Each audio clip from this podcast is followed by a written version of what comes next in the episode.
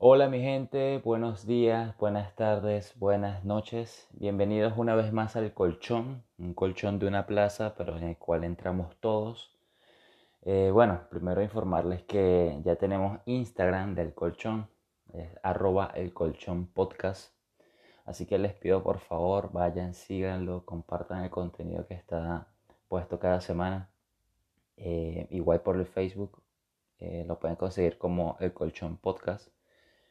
Y nada, pueden dejar sus comentarios, pueden dejar toda su buena vibra, todos sus buenos deseos por ahí. Y bueno, este capítulo que lleva por nombre Génesis, eh, hablemos un poco de cómo es, cómo fue para mí crecer en una de las mejores ciudades que tiene Venezuela. Sin duda alguna es una de las ciudades más hermosas que he conocido, que es la ciudad de Maracay.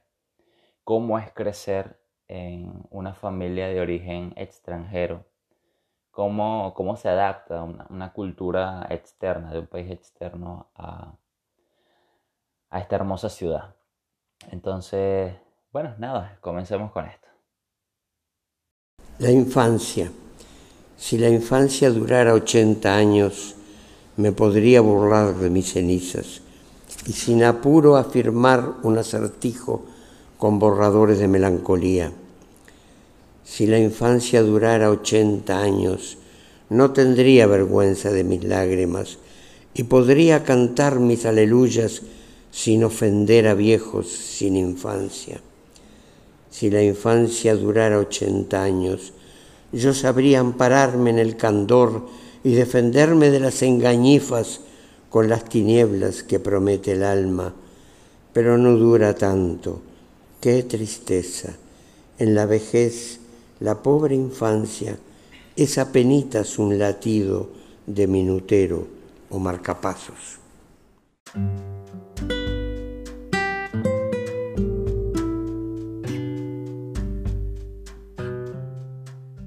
Bueno, escuchando en, la voz de Mario Benedetti mm, su, su punto de vista de la infancia, es un poco acertado, ¿no? la infancia es un minutero que se va muy, muy rápido. Si te pones a pensar cuando dejamos de ser niños, quizás muy pocos lo recuerdan, porque pasó así, de una manera muy, muy, muy, muy veloz. Bien, eh, yo nazco en la ciudad de Maracay el 19 de marzo del año 1995, una fecha que para los aragüeños para los maracayeros. Eh, es una fecha bastante simbólica, pues es el día de San José. San José es el patrón de, no Tito el Bambino, sino el patrón de Maracay. El patrón de Maracay o del estado de Aragua. Ahorita no tengo claro ese dato. Más adelante se lo voy a, confirmar. Eh, yo nazco este día y a partir de ese día, la vida en mi familia cambia, las rutinas en mi familia cambian. Ya de por sí, yo soy el último de seis hermanos. Y mis padres tuvieron la, decisión, no fue así, no sé si fue la decisión o fue la casualidad de tener hijos, el último hijo ya, pues, una edad poco avanzada. Cuando yo nazco, mi mamá tiene un poco más de 42, 43 años. No tan, tan avanzada, pero bueno, parió vieja, como dirían coloquialmente. Eh, cuando yo nazco, mis hermanos me cuentan que yo era el consentido de todos mis hermanos no existió un celo así como que, ah, el niño, el bebé y esto. No, al contrario, mis hermanos me cobijaron, me arroparon, me, me, quisieron mucho, me quieren mucho. Mis hermanos de verdad me quieren bastante. Todos nos queremos bastante, pero el cariño cuando yo nací fue enorme, fue inmenso. Porque ya mis hermanos están más, o sea, están mayores, hermanos, mis tres primeros hermanos mayores. Somos seis, eh, cinco hombres y una, una mujer. Eh, pero en realidad somos seis hombres. Mi hermana es más hombre que cualquiera de nosotros. Y fui, fui ingreído, fui bastante querido, fui bastante, bastante, bastante querido por, por todos mis hermanos. Digo yo que, que, cambia porque el ritmo de vida de mis, de mis tres hermanos mayores, los primeros tres, cambia. Ellos ya están en la etapa de, del desprendimiento y vuelven otra vez al seno del hogar solamente para acobijarme, para, para estar pendiente de mí. Mi hermano Ronnie, que en paz descanse, eh, ya recuerdo que, o sea, no, recuerdo, era un bebé, pero lo que me comenta mi mamá es de que ya él estaba como que en el tema de la universidad, viviendo en otra ciudad, pero sin embargo, los tiempos que tenía libre, regresaba a la casa para, para estar pendiente de su hermano. Eh, esto hace que, que, toda la rutina de cada uno de mis hermanos, de mi mamá, de, de mi hermana, de mis hermanos, cambie. ¿no? Cambia totalmente. Y que yo gocé de una familia. Como hablé en el, en el intro de este capítulo, mi familia es de origen peruana, mis padres son peruanos. Y como extranjeros, pues la única familia que ellos tenían eran pues ellos, o sea, su círculo, ¿no? Mi, mamá tenía a su hermano y nadie más. Eso era la familia que nosotros teníamos una prima lejana, mi tío y ya, nadie más. No éramos esa familia común como que, ah, no, voy a vacaciones en casa de, un primo en, en, Apure. O voy a donde mi abuela que vive en, no sé, en Táchira. Estos son estados, regiones del, país que quedan lejos. Nosotros no pudimos ver eso. Yo tuve la, la, la dicha, yo tuve pues sí, la, dicha, el, buen vivir de que pude gozar de mis hermanos, de unos primos, de una prima, pero mis hermanos mayores no. Sea, ellos ni siquiera tenían abuelos. Los padres de mi mamá eh, empezaron a vivir con nosotros ya mucho después, o sea, muchos años después. Entonces, eh, yo doy gracias a Dios de hecho de que pude gozar a mis abuelos, a mis primos, a mis primas, porque mis hermanos mayores no pudieron hacerlo. Cuando yo descubro que mi familia es de origen peruano, miren, la verdad es que yo no lo descubro. O sea, corrijo, no es que no lo descubro, sino que a mí nunca me dijeron así como que, mira, ¿sabes qué? Nosotros eh, somos, o sea, Quizás más adelante sí lo hicieron. Pero en mi casa había una, tradición, entre comillas, de que los domingos se, cocinaba algo muy distinto a, lo que se suele cocinar en Venezuela. En Venezuela un domingo se cocina una sopa, una parrilla, o vamos a juntarnos con la familia, hacemos un bonche aquí, pum, pum, pum. Pero en mi casa no era así en mi casa venían el hermano de mi, de mi mamá o venía una prima y vamos a cocinar un ceviche o vamos a cocinar unos tallarines verdes con papa la o vamos a cocinar una causa o vamos a hacer esto o vamos a hacer aquello. Y eso yo lo creía normal hasta que me di cuenta de que esa comida no era venezolana.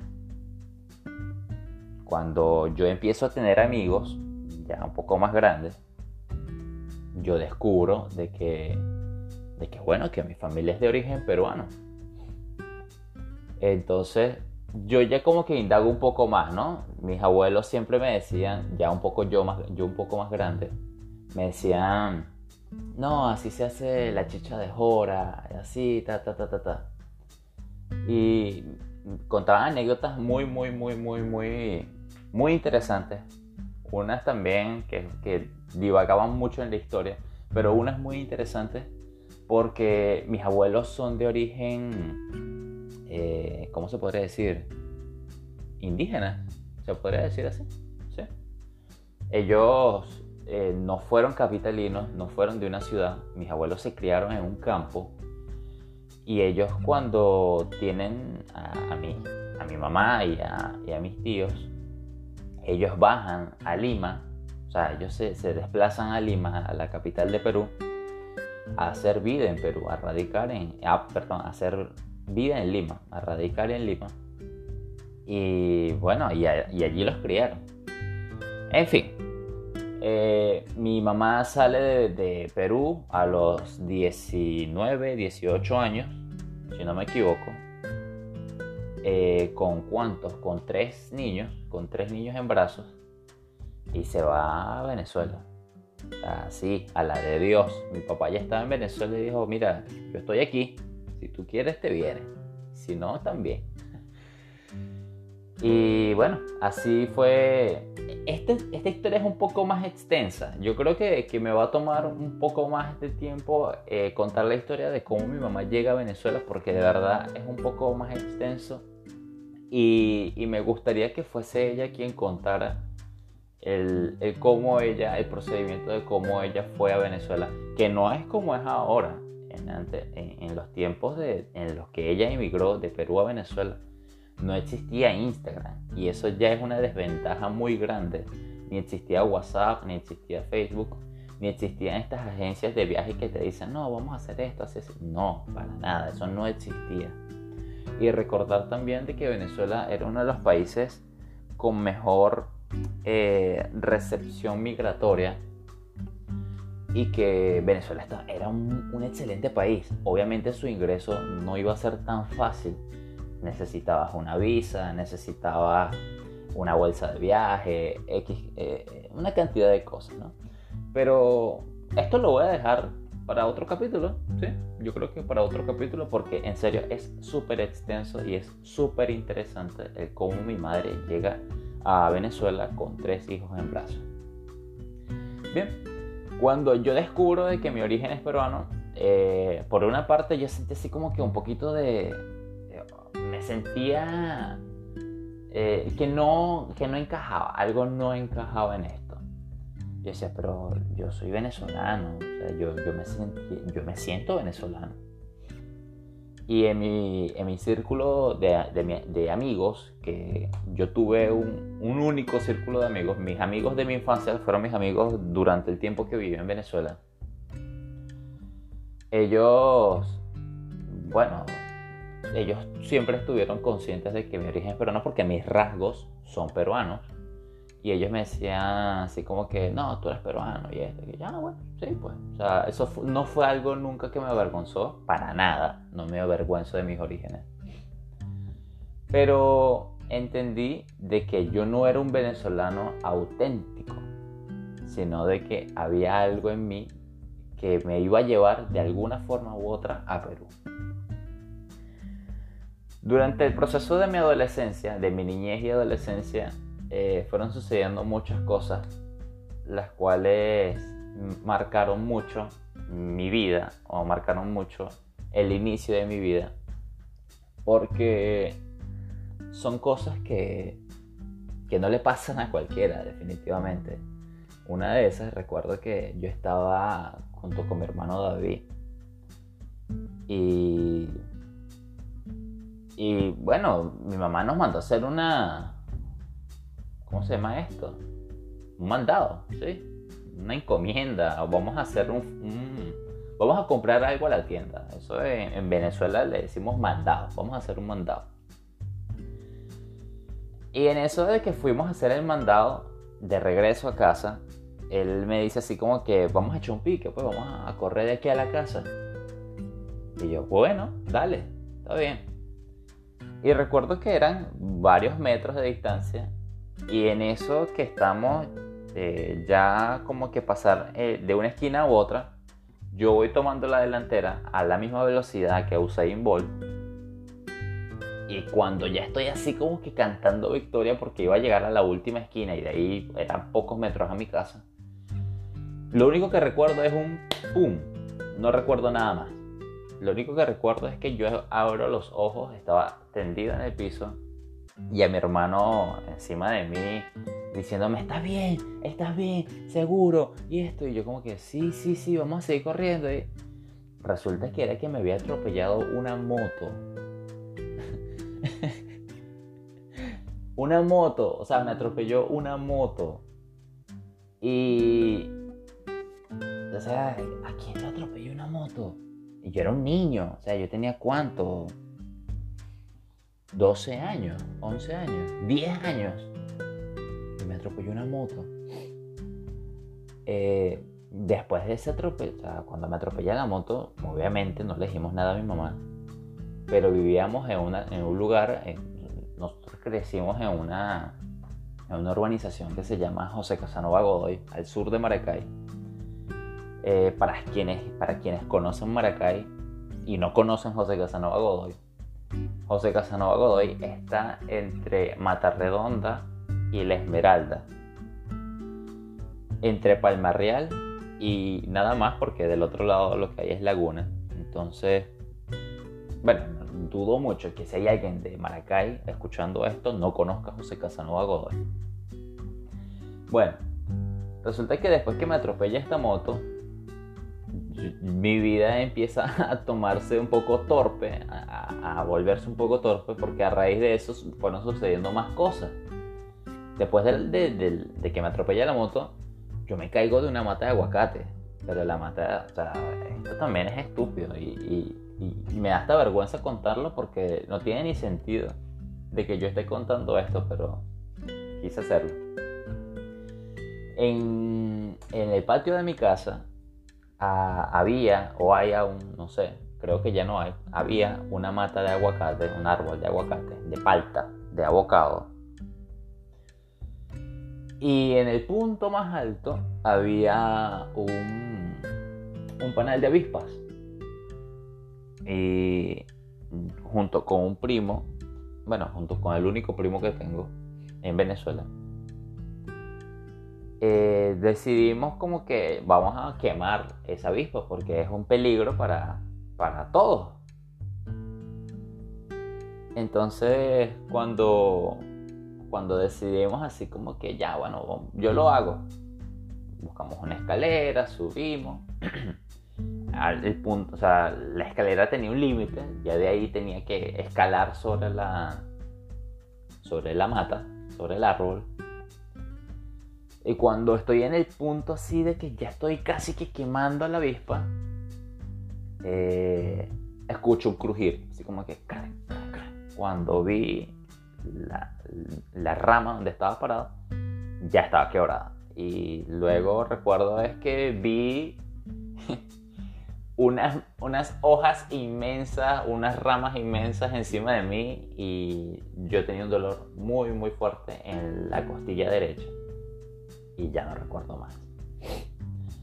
Abajo de donde yo estaba posicionado quemando el panel de, avispas, había un, una hilera, un pilar de bloques, de ladrillos, de alguna construcción que hubo en mi casa, que de hecho yo no sé por qué en mi casa había tantos bloques, porque desde que yo recuerdo, desde que tengo uso de razón, en mi casa nunca hubo construcciones hasta mucho después. Pero esos bloques siempre estuvieron ahí.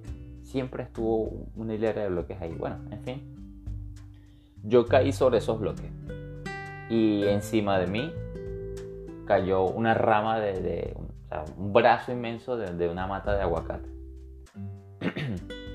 Esto tampoco se lo dije a mi mamá en el momento, obviamente ella se iba a enterar porque iba a ver el desastre que había en el patio de la casa.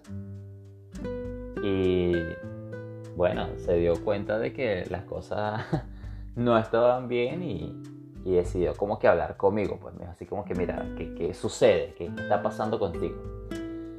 ¿Qué pasa con esto? Aquí voy a hacer un paréntesis. Yo estaba pasando por un proceso de rebeldía, de de que no me importaba realmente si, si me iba a caer sobre una hilera de bloques o no. O, o, cualquier cosa que, pusiera en riesgo mi vida. Porque justo en, la edad de los 10, 11 años, eh, mi familia, mi, mis papás y mi papá y mi mamá eh, pasaron un proceso de, de, separación. Mis padres son separados. Y yo era el último hijo. Entonces, como el último hijo, eh, sentía que mi mamá estaba en la obligación de darme a mí una familia funcional, entre comillas. Pero fue egoísta de mi parte, obviamente fue muy egoísta de mi parte porque mis padres no tenían una relación para nada sana. Ya por motivos personales ellos decidieron como que, mira, ¿sabes qué? Lo mejor es esto, ya, chao. Y esto trajo como consecuencias pues esto, malas notas en el colegio, yo no quería ir a la escuela, la educación básica para mí fue una de las peores etapas de mi vida. Porque eh, solo pensaba en eso, pues, de que concha, de cómo se va a ver mi papá y tal. Bueno, en fin. Después de que mi mamá me dice así como que, mira, las cosas con tu papá no funcionan, no van a funcionar, o sea, tú o lo aceptas o lo aceptas. Yo pues lo acepté, pero con un acuerdo. O sea, yo le dije así como que, mira, bien, perfecto, pero yo quiero irme a vivir con mi papá. Y ella me dijo, ah, ya, perfecto. ¿Te quieres vivir con tu papá? Váyase a vivir con su papá. Mi papá eh, vivía en, el estado Guárico. Eh, para quienes viven en Venezuela conocen el estado Guárico. Es el estado eh, bueno, un estado llanero, ¿no? Un estado donde se produce queso, un estado donde, bueno, la mayor producción en el estado Guárico es producción agrícola. Y mi papá está en la ciudad de Valle de la Pascua. Y que eso queda de mi ciudad pues unas 4 o 5 horas. Y yo me fui de mi ciudad a, la, a donde vivía mi papá solo con esa edad, 10, 11, 12 años, con un permiso elaborado en, Word, ni siquiera con un aval de, un de un nota, nada, nada, una firma y váyase. Mi mamá me amaba, en serio, me ama. y bueno, me fui, me fui donde mi papá. No recuerdo cuánto tiempo viví con mi papá, no sé si fue unas vacaciones o, si fue un tiempo de, épocas escolares. Pero recuerdo que cuando llegué, mi papá, bueno, me recibió, este, vivíamos en, en un cuarto, mi papá la estaba pasando, pues entre comillas, mal, porque él tenía un carro, el cual él taxiaba, y, y ese era su trabajo, su trabajo era ser taxista. Y yo era feliz, yo me sentía el, niño más feliz del mundo porque yo estaba con mi papá. Este, mi papá no conocía a nadie, o por lo menos nadie de confianza para poder encargarle a su hijo. Dice como que, bueno, hijo, mira, vas a tener que quedarte aquí, esta es la casa, aquí vamos a vivir y, y bueno, nada, te quedas aquí. Pero yo veía ese cuarto como que, oh, esta es una mansión, esto es inmenso, esto me encanta, esto me gusta. Entonces, mis días empezaron a ser muy geniales porque al final del día yo hablaba con mi papá, mi papá hablaba conmigo, me contaba cuántas carreras hizo, mi papá tenía una rutina de que ayudaba a una persona diaria. O sea, ayudaba de que le decía así como que si veía que se le complicaba pagar el, pasaje de, la carrera o el, pasaje, pues, él le decía así como que no, mira, ya, o sea, no, no lo pagues o, al menos eso me decía a mí, ¿no? Para yo creer que mi papá era el mejor papá del mundo. Nada, yo considero que sí, que tuve un buen papá. Dentro de todos los errores que podemos cometer cualquiera, mi papá fue un excelente papá. Un papá que, que bueno, que se preocupó de que sus hijos fuesen unas personas cultas, respetuosas, al igual que mi mamá, para que ambos se esforzaron de que, de que cada uno de nosotros fuésemos personas de bien personas que, tengamos unos valores impregnados y que, y que eh, a donde sea que vayamos demos a, conocer de que no somos cualquier persona o, personas que, que no tenga que no venga de una buena familia. Y eso de verdad es algo que llena de orgullo a, mi mamá a, a nosotros porque de hecho, aún me han mandado audios diciendo, diciéndome ¿no? cosas que le dicen los, vecinos que están también fuera del país, de que tus hijos son muy buenas personas y esto. Y bueno, cuando, cuando pasan los días, pasan las semanas en Valle de la Pascua, en el estado Guárico, eh, mi papá decide ponerme en, en clases con creo que fue en el Conservatorio de Música de la ciudad de Valle de la Pascua. Y para mí eso fue lo mejor del mundo, porque mi papá me compra un 4. Un 4 es un instrumento, es un instrumento simbólico de, de Venezuela. Un 4 es como un ukulele, un poquito más grande. y él me dice así como que, mira, toma, esto, vas a hacer ahora de esto para que, para que yo esté ocupado. Y yo, bien, perfecto, excelente. Empecé mis clases en el conservatorio de, música. Y recuerdo que un día eh, mi papá, bueno, por estrés del día a día, me decía así como que, bueno, no, no me decía, sucedió de que yo llegué un día a clase y yo empecé a sentirme mal. Empecé a sentir como fiebre, como escalofrío, como que tenía mucho frío. Y yo le digo a mi instructor, le digo, oye, me siento mal, de verdad, no, no puedo seguir aquí. Llamen a mi papá porque no me siento bien. Entonces, cuando mi papá llega, molesto, porque le, le, le entorpecí su día de trabajo, él me decía, ¿cómo que qué tienes? Y yo, no, no me siento bien. Bueno, pero por esto no te vas a poder así. Bueno, me llevo para la casa. Cuando yo llego a la casa, oye, la, fiebre era tanta, era tan alta que ya mi papá se preocupa y me lleva a un ambulatorio y le dice, la persona que, le, que me atiende le dice así como que no, dale, dale este, este antibiótico y ya con eso se mejora. Sin algún tipo de examen previo, no, nada, nada. Dale ese antibiótico, con eso se va a poner mejor. Me tomo el antibiótico y ahí pues ya no recuerdo nada.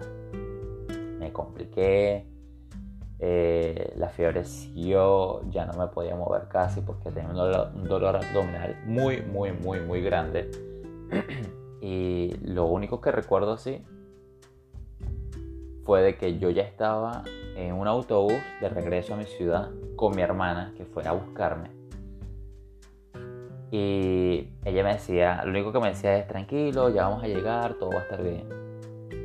¿Qué había pasado? De que la fiebre eh, había sido ocasionada por dengue. A mí me había dado dengue.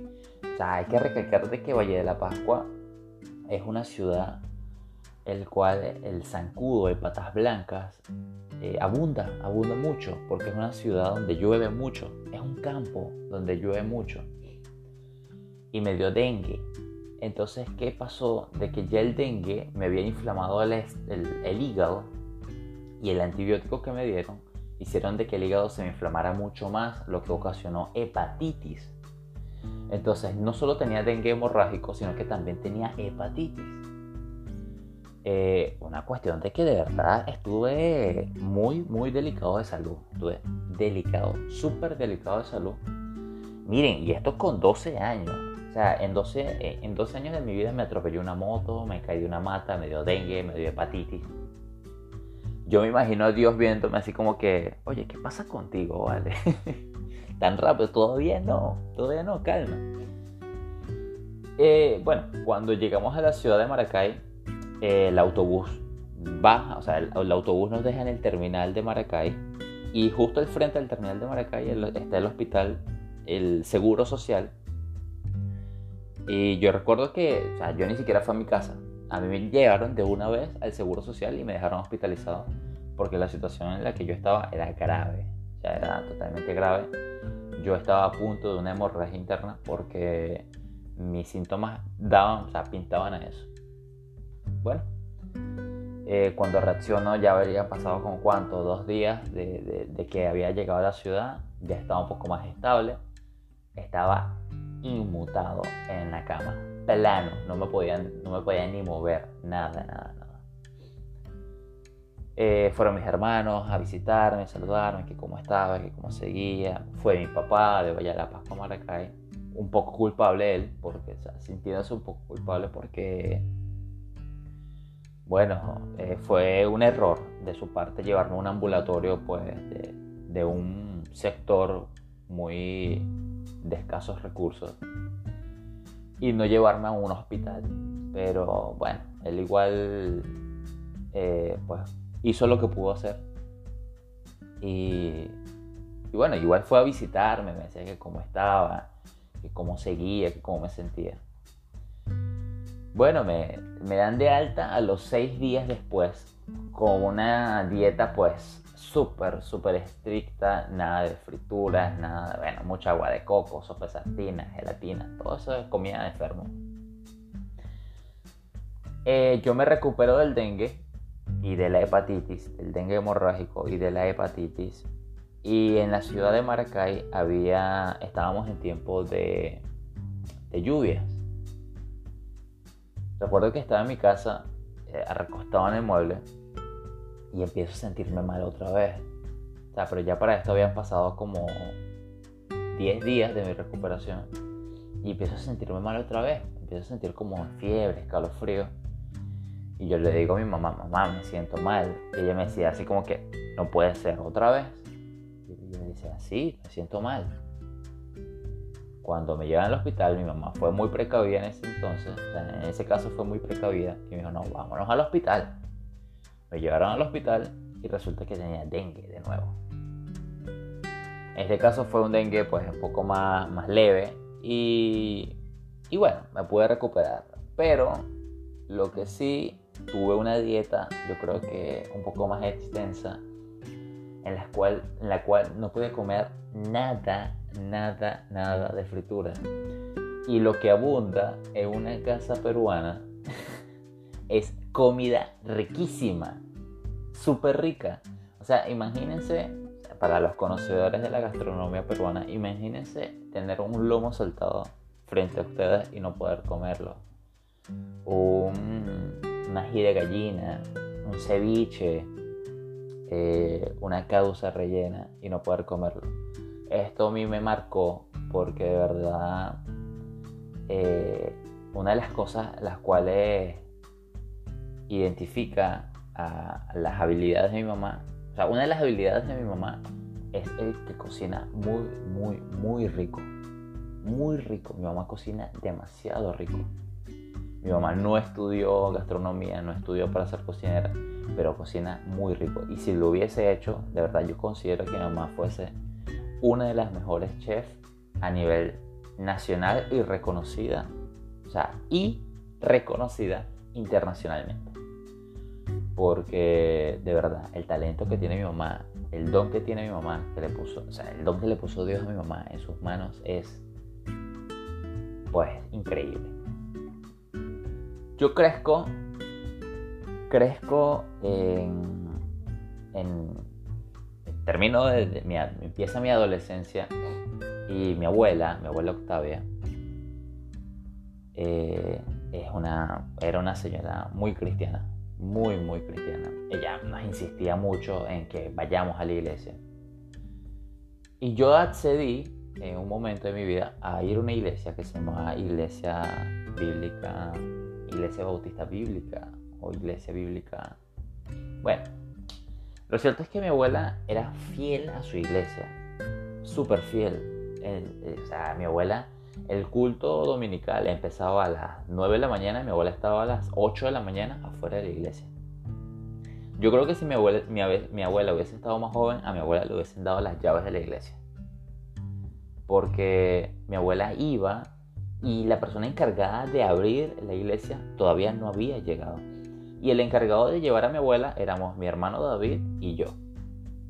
Eh, cabe destacar que entre mi hermano David y yo hay una diferencia de cuatro años, cuatro años aproximadamente, así que éramos más o menos contemporáneos. Entonces ahí no, nos compartíamos las responsabilidades de llevar a mi abuela. Que un dato curioso de mi abuela, que no tiene nada que ver con lo de la iglesia, pero me quisiera recalcarlo. Cuando yo conozco a mi abuela, cuando yo empiezo a ver a mi abuela, yo, yo nunca le vi un cepillo de dientes distinto. Y eso se lo comentaba ayer a mi esposa. Ella le decía, Oye, mi abuela, yo nunca le vi un cepillo de dientes distinto. O sea, yo siempre le vi el mismo cepillo de dientes. Con razón no tenía dientes mi abuela. Bueno, en fin. Cuando yo empiezo a asistir a esta iglesia, por, por insistencia de, de, mi abuela, eh, a mí me pasó algo muy curioso. Para, o sea, primero, no, no quiero que esto se preste para, para malos comentarios de, de, la iglesia a la cual yo asistí, porque para qué, o sea, es una iglesia muy hermosa que todavía funciona a pesar de, los problemas que pueden existir en Venezuela, de las dificultades que pueden existir en Venezuela, Es una iglesia la cual te inculca unos valores de, de escudriñar la palabra de Dios y es de verdad muy, muy, muy, muy bonita. Es una iglesia muy hermosa. Pero recuerdo que me pasó algo muy, muy curioso, que yo estaba en el, culto dominical y a nosotros nos dividían por edades. Eh, los de tal edad, tal edad, para tal persona, para tal lado, para tal lado. Y yo recuerdo que en el grupo donde yo estaba, en una de las primeras clases que yo asistí, a mí se me ocurrió ir con una camisa que tenía un samurái y tenía una espada y del fondo, o sea, el, samurái está, o sea, en el fondo del samurái había un ojo, un ojo con sangre y todo esto, una camisa bastante llamativa. Y voy a colgar una, voy a ver si consigo una foto de la camisa, la voy a colgar en Instagram para que tenga una idea de, cuál era la camisa. Y cuando, cuando yo entré al, a la escuela dominical, la persona encargada me dice así como que, mira, o sea, primero la reacción de mis compañeros fue así como que verme de pies a cabeza y, y decirse algo entre ellos. Y la persona encargada me dice así como que, oye, eh, nosotros amamos, valoramos mucho de que tú vengas porque consideramos de que todas las personas que vienen a hacer escuela dominical, pues es porque Dios quiere que sea así. Pero tú no puedes venir con esta camisa. y yo le, mi respuesta fue muy inocente, no fue para nada sarcástica ni nada, ni arrogante ni nada. Yo le digo, ¿y qué hago? ¿Me la quito? Y eso ocasionó de que, bueno, no sé si fue que me expulsaron de, la escuela dominical, pero sí me dijeron así como que, oye, mira, no puedes venir en, esa actitud, cuando tú te sientas bien para venir, bien. Bueno, lo cierto es que dejé de ir como dos, tres semanas y volví a ir, pero ya iba con camisas unicolores.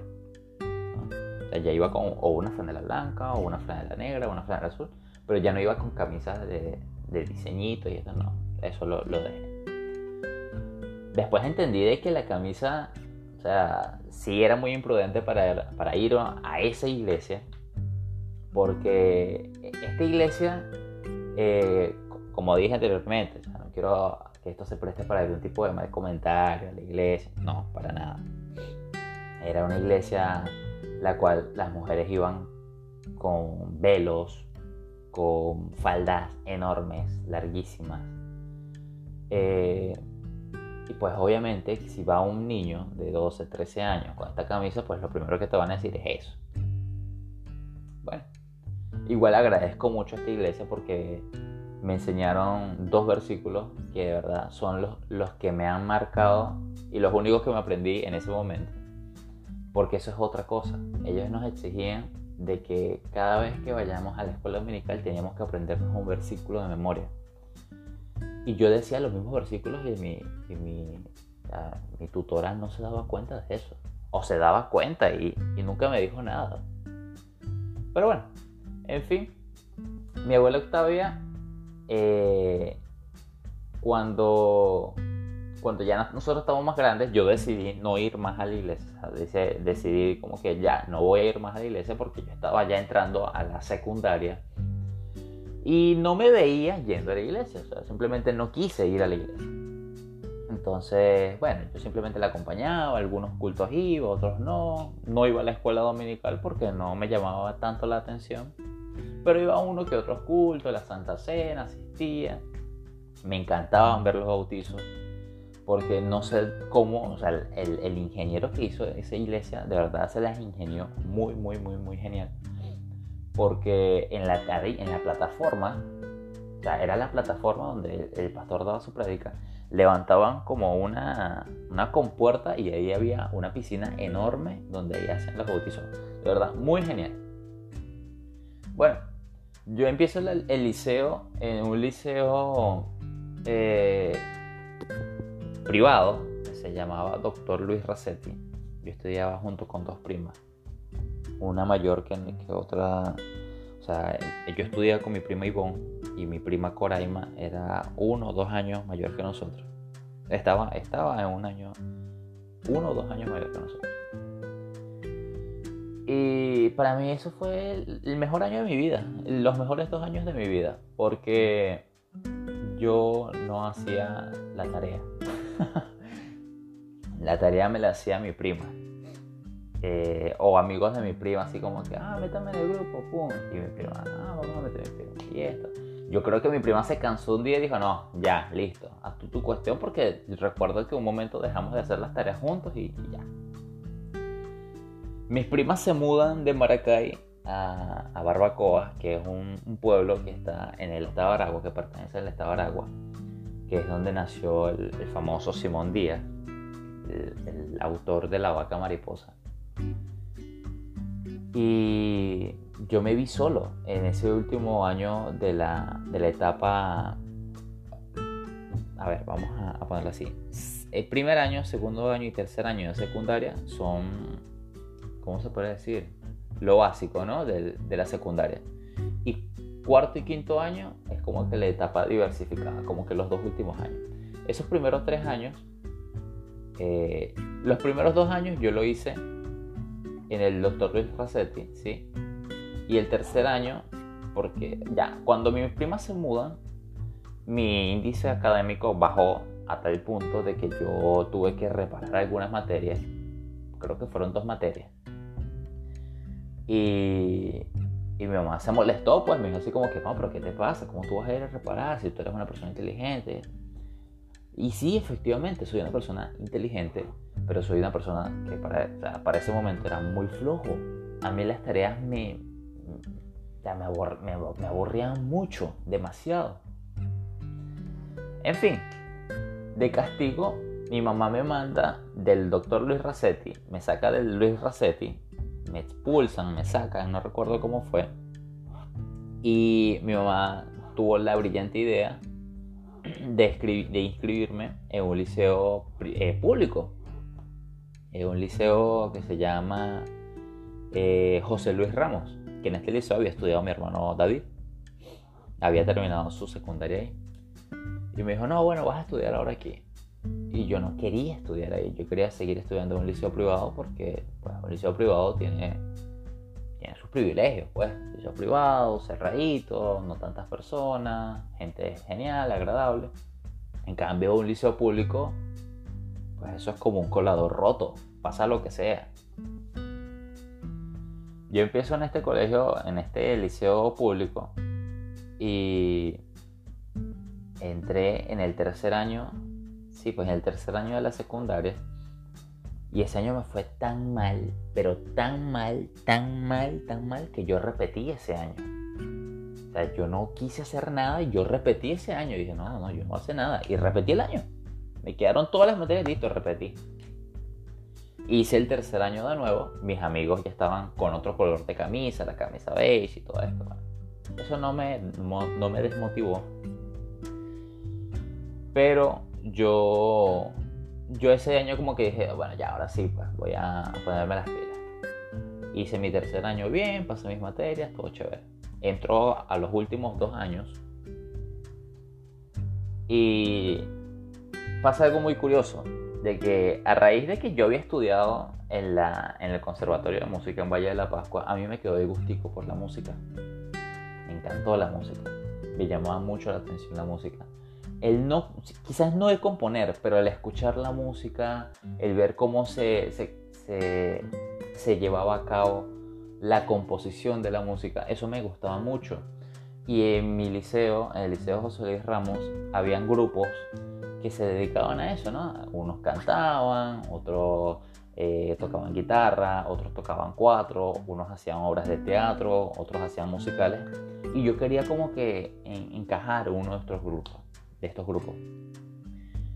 Pero ninguno me llamaba así como que, ah, este, no, ninguno.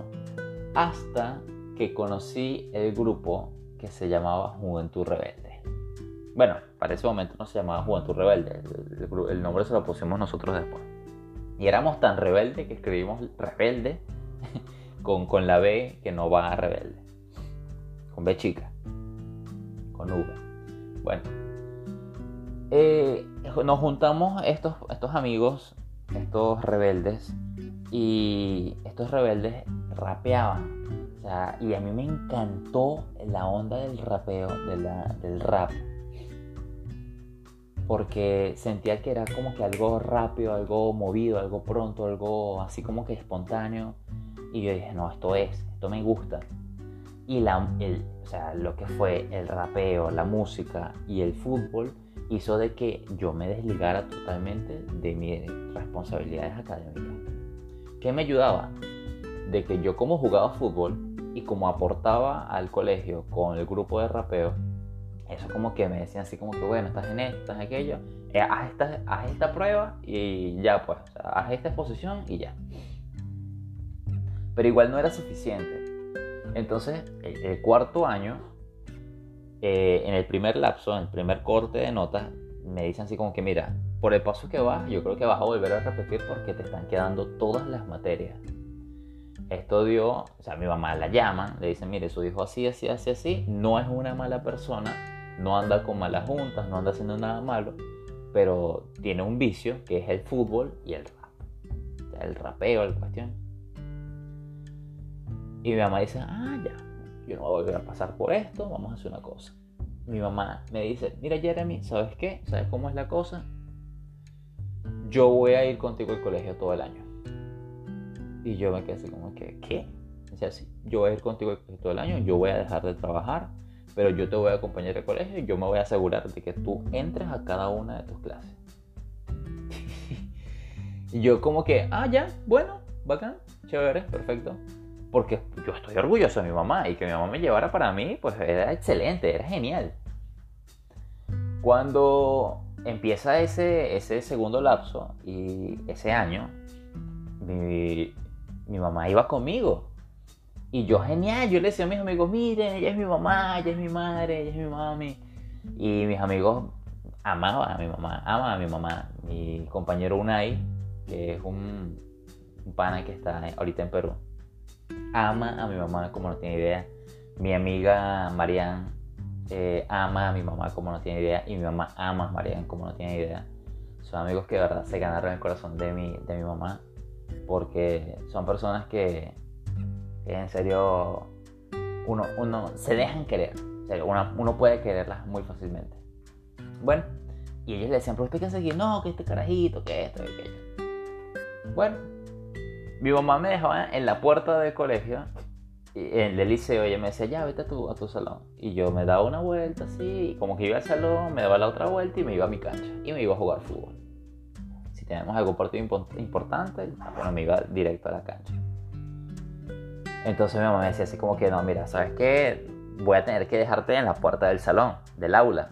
Y mi mamá me dejaba en la puerta del aula. O sea, ya los, profesores, el director, todos la conocían así como que Sara Yola, ya, ya entró, Sara Yola, sí, esto. Mi mamá se las ingenió, empezó a vender eh, productos por catálogos y cuestiones. Y bueno, con eso logramos subsistir. Yo culmino mi cuarto año. Ah, bueno, pero para esto sucedió algo muy interesante porque hubo un día que mi mamá no me acompaña y este grupo Juventud Rebelde nos conformamos todos y yo les escribía algunos, o sea, ¿cuál, cuál era lo que nos entretenía? Lo que nos entretenía era de que ellos batallaban entre ellos, pero había gente que me decía, Jeremy, oye, escríbeme lo que podrías decirle a la otra persona para que quede bien. Pues. Y yo se lo escribía y la persona lo decía y quedaba genial. Y eso me gustó mucho. Una profesora, creo que era la profesora de arte, vio esto y dicen, ya chicos, miren, ¿saben qué? Viene un canal que se llama Ávila TV y ellos quieren hacer como que un reportaje, grabar una cancioncita y quieren que ustedes lo hagan. Y bueno, perfecto, nos fuimos, el autobús tenía, el colegio tenía un autobús, el liceo tenía un autobús y nos fuimos en ese autobús a hacer esto. Y yo recuerdo que, que, mis clases terminaban a la una de la tarde. Yo a la una y media ya estaba en mi casa. Eran las una, las dos, las tres, las cuatro, las cinco de la tarde y yo todavía no llegaba a mi casa porque estaba en, esto, en este tema de la, de la producción, de la grabación. Y mi mamá pensaba que yo era que, que me había, no sé, ido a, a la playa o cualquier otra cosa. Bueno, cuando mi mamá la llama y, le cuentan esto, ella me dice como que no, eso es mentira. No, no, señora, sí es verdad. Llamo a mi profesor y le dije, no, mire, ¿sabes qué? Jeremy está en esto, así, así, así, así.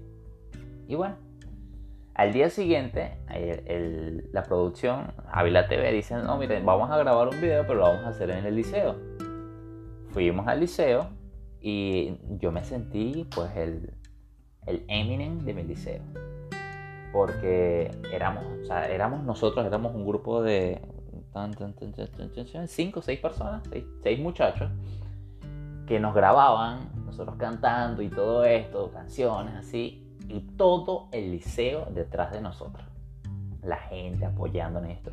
Fue de verdad muy genial, muy, muy genial. Esto abrió puertas a que yo, o sea, que a mí, a mí me, me, dijesen, mire, ¿sabes qué? Necesito escribir una canción, escríbeme esto. Que si yo me hubiese dedicado profesionalmente a esto, hubiese logrado algo, algo interesante. En fin, termino mi secundaria. En mi último año eh, lo, puedo llamar como que la graduación de Chiripa. Porque, ¿qué sucede? Yo hasta tres días antes de la misa de graduación, yo no sabía que me iba a graduar. Había un curso, un profesor en específico, se llamaba profesor Gabriel, que su materia, que es matemática, él me dijo, tú no pasas. Y yo, ¿pero por qué? No, tú no pasas. Y resulta que yo eh, reprobé esa materia y tenía que reparar esa materia. Eh, cuando digo reparar es nivelar, ¿no? Presentar unas pruebas, si pasaba la prueba, bien, perfecto. La primera prueba son dos pruebas, si, pasa, si, sales mal en las dos pruebas, te queda la materia y no pasas, o sea, no te gradúas. Cuando presenté la primera prueba, él me puso una nota de 0,8 a base de 20. Y ciertamente la, la prueba estaba difícil. Entonces él me dice, no, mira, la próxima prueba es después de la misa. Si, si tú vas a, si tú vas a la misa, es incierto si te gradúas o no te gradúas. Oye, a mí me entró un miedo, me entró un temor, porque yo quería graduarme, pues. yo ya le había dicho a mi familia que yo me iba a graduar y, el compromiso era ese, era graduarme. Bueno, un día antes del acto de grado, el profesor se dignó a hacerme la prueba. Y decirme así como que, bueno, te voy a hacer la prueba. Y yo tenía unos nervios enormes porque yo no sabía si iba a pasar o no iba a pasar. Y él me pone la prueba y era exactamente la misma prueba que me había puesto la primera vez.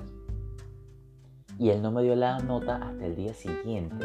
El día siguiente pusieron un listado en la puerta del colegio de las personas que aprobaban y se graduaban y las personas que reprobaban y se quedaban en el, en el liceo. Yo revisé la lista de los que se quedaban porque yo estaba seguro de que reprobaba, o de que no me graduaba, de que el día siguiente no iba a recibir mi título cuando vi mi, nombre en la lista de los aprobados con 10, que 10 es nota y lo demás es lujo, dije nada. Ahí fue el momento en el cual yo sentí que mi alma, mi espíritu volvió a mi cuerpo. Porque me graduaba, o sea, me gradué, fue de chiripa, fue así como que, uff, lo hice. Me gradué, recibí mi título y cumplí con el compromiso que tenía el compromiso que yo tenía con mi mamá y con mis hermanos, con mi hermano Ronnie, era de que yo me tenía que graduar sí o sí. Sí o sí me tenía que graduar. Porque eh, yo había escogido una carrera la cual eh, pues no iba a ser, no, iba, no, no le iba a estudiar en la ciudad donde yo viví, sino en otra ciudad. Y me dijeron así como que, bueno, tú te tienes que graduar porque si no, no te vas a estudiar para allá. Bueno, me gradué, tuve mi fiesta de graduación, que fue la fiesta más, pues, chimba, más fome que pudiese existir. Pero en fin, recibí mi título, me gradué y empecé a estudiar la universidad. Empecé a estudiar en la Universidad Rómulo Gallegos, en San Juan de los Morros. Esto también queda en el estado de Guárico. Y yo empecé a vivir en San Juan de los Morros. Yo viví en San Juan de los Morros. Yo estudié comunicación social, estudié periodismo en San Juan de los Morros. Y para hacer un paréntesis, eh, hoy estamos en 23 de, enero. Hoy, un día como hoy, murió, bueno, un día como hoy no, hoy murió Larry King a los 87 años. para, al, momento en que estoy grabando esto, ya han confirmado la muerte de Larry King. Eh, bueno, su nombre real es Lawrence Harvey Sager. Si no me equivoco es así. Lawrence Narvey Sager. mejor conocido como Larry King, por su programa en CNN eh, que llevaba por nombre Larry King Live. Y muere a los 87 años el día de hoy. Bueno, una gran pérdida para el mundo de, del periodismo y, y bueno, para la CNN, porque de verdad fue un, un símbolo de la CNN.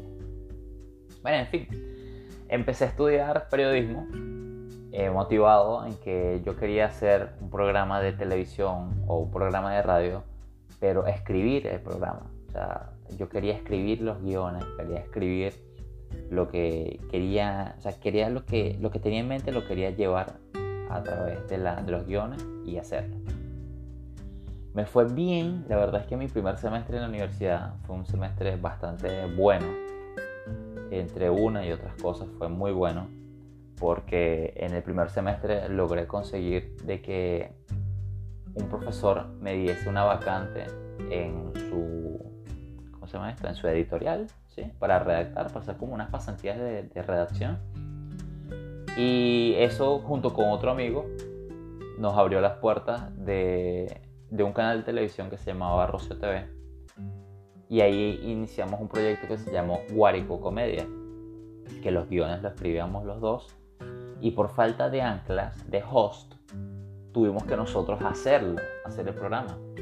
Hoy día considero que es un programa, pues, mm, pudiese ser mejor, pero en el momento yo lo veía como que lo mejor del mundo.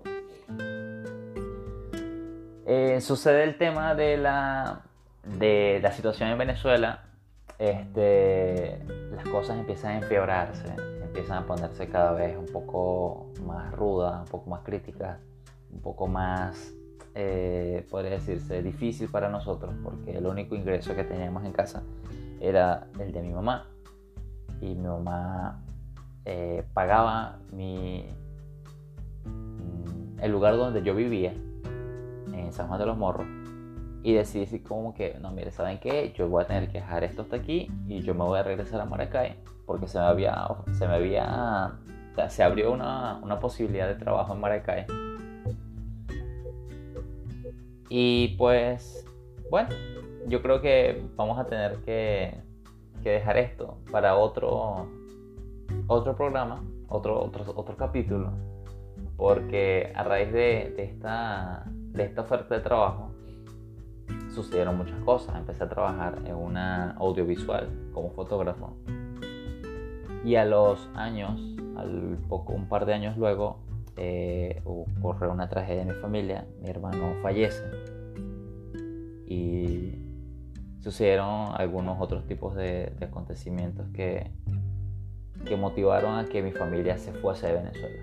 Le disparan a mi hermano David en la pierna para robarle un teléfono, eh, la comida se hizo más escasa y mi mamá decide como que, miren, ¿saben qué? Es necesario que nosotros nos vayamos de Venezuela y mi hermano David, junto con mi abuela Octavia, se va de Venezuela, se van a Perú.